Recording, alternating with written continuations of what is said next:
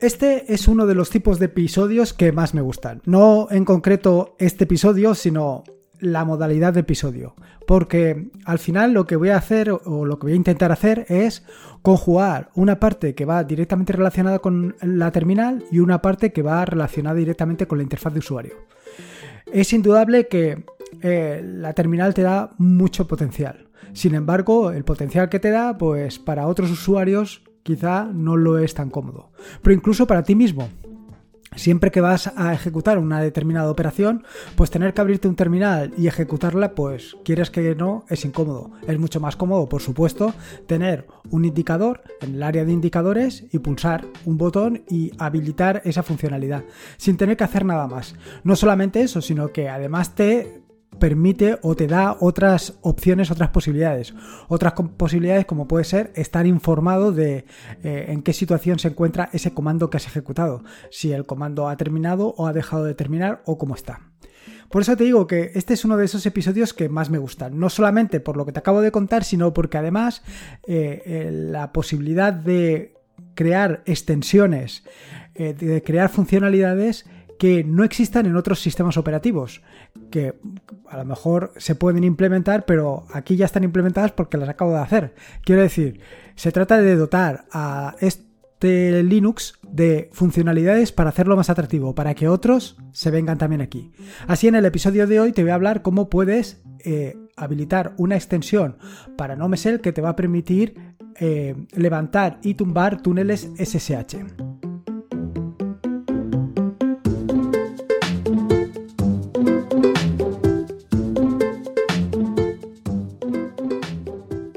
Soy Lorenzo y esto es Atareado.es. Este es el episodio número 213, un podcast sobre Linux y Open Source.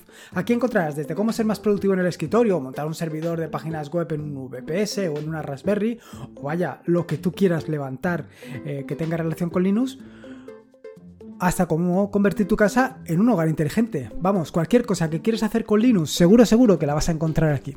Bueno, como te decía, el objetivo del podcast de hoy es contarte un poco acerca de los túneles SSH referente a un artículo que escribí eh, hace aproximadamente un mes, en el, 20 o el 21 de agosto, referente, pues eso, a túneles SSH, qué funcionalidad te ofrecen los túneles SSH y cómo se puede eh, vaya, cómo se le puede exprimir y sacar ventaja pues a una extensión, una extensión para facilitarte levantar y tumbar túneles SSH de una manera muy sencilla y muy intuitiva.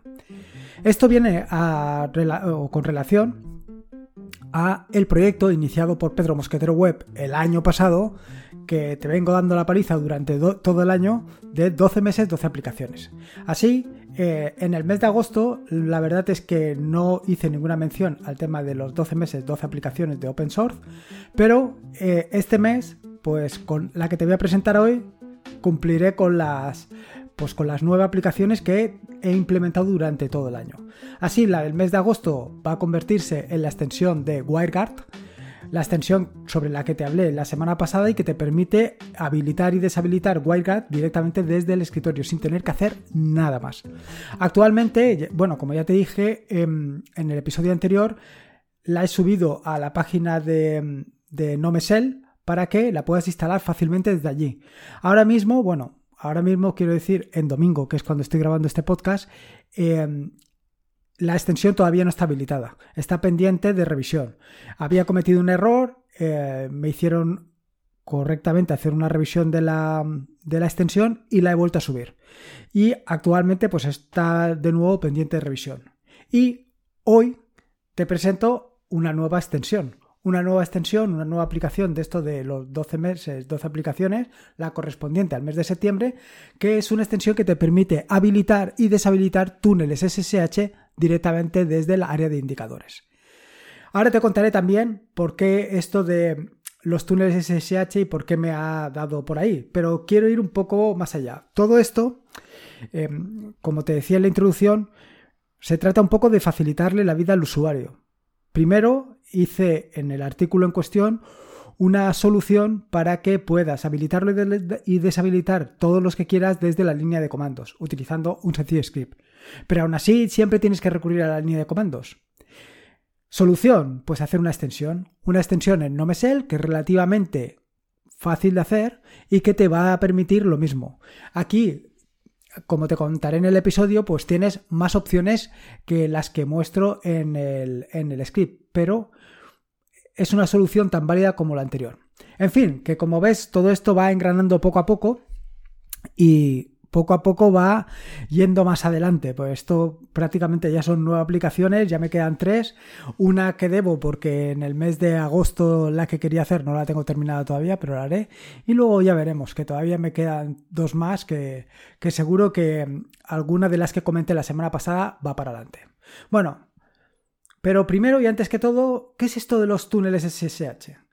Lo primero y principal es comentarte eh, o decirte que si no te gestionas todavía bastante con SSH o si todavía no le has sacado todo el partido posible, te recomiendo que leas un artículo que escribí hace algún tiempo sobre SSH a fondo. La verdad es que SSH eh, es una herramienta fundamental, una herramienta fundamental por lo menos en mi trabajo, pero si le quieres sacar verdadero partido a tu Raspberry o le quieres sacar verdadero partido a cualquier cosa, la utilización de SSH, sobre todo con clave público-privada, es una maravilla, porque te permite hacer, pues como digo siempre, casi cualquier cosa que te quieras imaginar. Te permite trabajar con la Raspberry y esto es lo que quiero hacer para la aplicación del mes de, de octubre, pues te permite trabajar con la Raspberry a través de SSH, levantar un servicio, tumbar un servicio o hacer lo que tú quieras. Y es muy, pero que muy cómodo. Al final te vas acostumbrando, te vas acostumbrando pues a no utilizar em, interfaces, eh, aplicaciones donde haya una interfaz gráfica, me refiero. Pero no siempre es necesario. O es más, hay veces que una vez has hecho el script, pues te vale la pena hacer una interfaz gráfica para hacerlo todo más sencillo.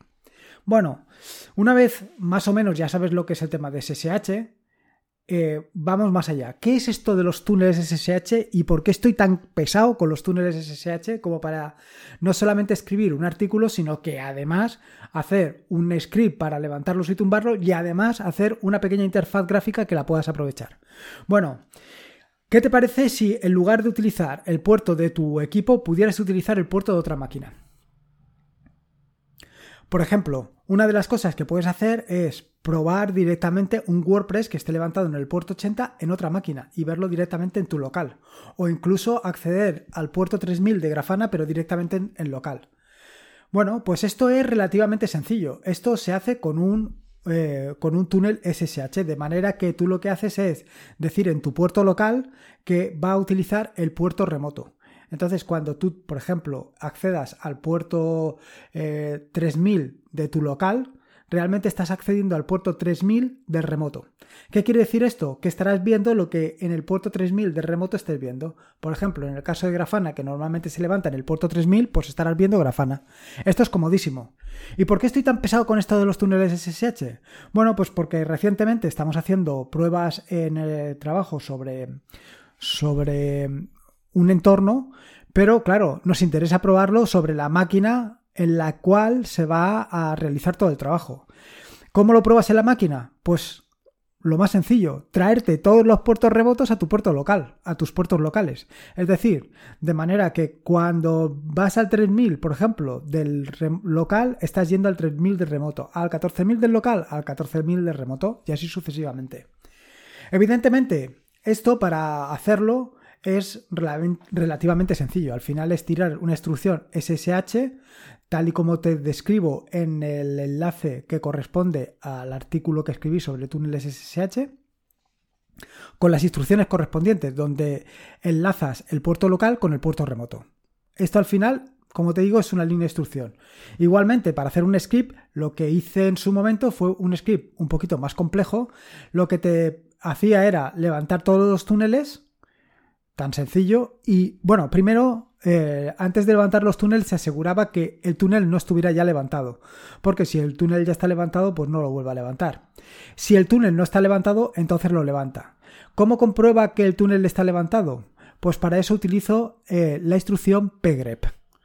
Y con las instrucciones que te dejo en las enlaces del, programa, del programa del podcast, lo puedes ver fácilmente. ¿Y cómo detengo la, la ¿Cómo detengo el túnel? Pues de la misma manera. Con pgrep obtengo el PID de la instrucción que estoy ejecutando y lo mato. Hago un kill, número de PID y fuera. Y con esto ya he terminado, ya he deshecho el túnel y ya he levantado el túnel y lo he tumbado. Bueno, como ves es muy sencillo, pero ¿qué pasa? Pues un poco lo que te comentaba en el inicio del podcast. Al final tienes que ir al terminal, tienes que ir al terminal para ejecutar estas dos instrucciones. Que sí, que lo tienes automatizado, que tienes un pequeño script muy sencillito para hacerlo, pero ¿por qué tienes que ir al terminal? No solamente eso, sino que además en ningún momento estás seguro si ese eh, túnel está levantado o no está levantado. Puede ser que estés haciendo pruebas Mm, estés trabajando en tu entorno de desarrollo y después de cinco minutos viendo que hay algo que no funciona, pues y no sepas por qué es, te des cuenta de que ese túnel ya no está levantado. Solución, pues la solución es integrar todo esto en un indicador, un sencillo indicador que te permita tener primero tantos eh, túneles SSH como necesites, segundo, saber mm, de un vistazo si tienes túneles SSH levantados, tercero, saber qué túnel SSH está levantado y cuarto, poder levantar o tumbar un túnel SSH. Es decir, al final una interfaz gráfica, una interfaz gráfica tremendamente sencilla, tremendamente sencilla que te permite hacer esto. ¿Cómo lo hace? Bueno, pues al final lo que vas a tener, como te he dicho, es un indicador que se sitúa en el área de indicadores donde te permite ver todas tus configuraciones de cada uno de los, em, de los túneles SSH que quieras. ¿Cómo lo configuras? Bueno, pues en la configuración te va a aparecer tres opciones básicas. La primera opción es una lista de definición de túneles donde puedes ver todos los túneles que tienes disponibles. Para cada uno de los túneles tienes que establecer la, la definición correspondiente del túnel.